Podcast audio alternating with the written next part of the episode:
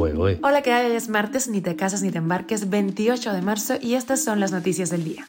Esto es Cuba a Diario, el podcast de Diario de Cuba con las últimas noticias para los que se van conectando. La votación del domingo en Cuba tuvo la participación más baja en unas parlamentarias desde el año 1959. Y la cumbre iberoamericana se va otra vez por las ramas ante las dictaduras. 20 cubanos arrancarán la temporada de las grandes ligas. Abreu, Grandal y Moncada tendrán los salarios más altos de la Armada cubana en 2023. Y la ONU le ha pedido a Estados Unidos no imponer normativas que restrinjan el asilo. Los Castros están entre las grandes familias de la historia en el último libro del británico Sebat Montefiore. Esto es Cuba a Diario, el podcast noticioso de Diario de Cuba. Y la votación del domingo en Cuba tuvo la participación más baja en unas parlamentarias desde 1959. Estamos hablando de un 75% de los más de 8 millones de ciudadanos que fueron llamados a votar, quienes estuvieron bajo una fuerte campaña del régimen para evitar una cifra de abstención como la experimentada en ejercicios recientes. Aunque la tasa de participación es alta comparada con otros países del hemisferio occidental, es casi 10 puntos porcentuales menor que la registrada en las parlamentarias del año 2018, antes de que Raúl Castro designara a Miguel Díaz Canel como su sucesor. De acuerdo con la agencia EFE, las cifras obtenidas se aleja considerablemente de la media histórica antes de 2018, por encima del 90%, y confirma la tendencia a demostrar el desacuerdo con el rumbo del país en las urnas. Cuba a diario. Y la cumbre iberoamericana se va otra vez por las ramas ante las dictaduras, como ha sido habitual desde el inicio de estos foros. Terminó siendo un espacio para que la dictadura de Cuba se fotografiara con países democráticos. A la cumbre, que se llevó a cabo desde el 24 al 25 de marzo en Santo Domingo, asistió la mitad de los gobernantes invitados. Tampoco hubo una postura de consenso contra el avance autoritario en América Latina. Tampoco se habló mucho de democracia y el contexto restrictivo que se viven en países miembros de la comunidad, como por ejemplo Cuba, Nicaragua o Venezuela.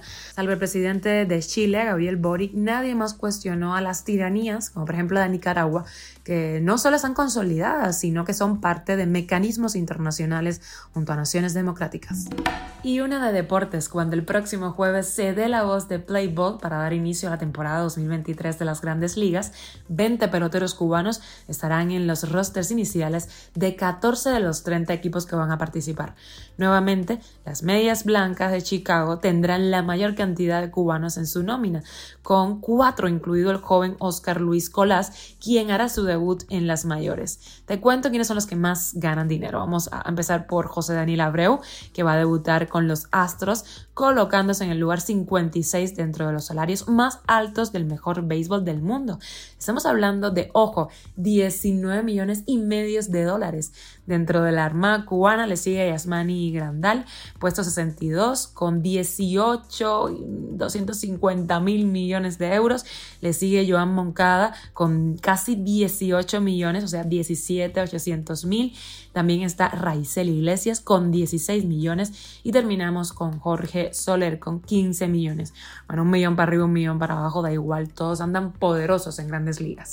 Cuba a diario. La Agencia de la ONU para los Refugiados, ACNUR, pidió al gobierno de Estados Unidos no imponer normativas que restrinjan el asilo, haciendo referencia a la ley que se estudia en Estados Unidos que restringiría el acceso de miles de personas al asilo en la frontera con México. La regla, presentada por el Departamento de Seguridad Nacional en febrero y que se encuentra ahora en periodo de evaluación pública, impediría que quienes hayan cruzado por un tercer país y no hayan solicitado protección allí la obtengan después en Estados Unidos.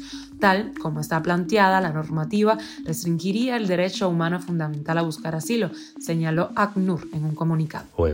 Y de extra libros, apúntatelo, el historiador británico Simon Sebag Montefiore incluyó a los Castros en su último libro El mundo, una historia de familias, un texto de casi 1500 páginas que traza una crónica de las grandes dinastías que han dado forma a nuestro mundo, intrigas, asuntos amorosos y vidas familiares de los personajes históricos que se vinculan con las grandes eh, temáticas que les tocó vivir a cada uno, como por ejemplo la guerra, la migración, la peste, la religión o la tecnología.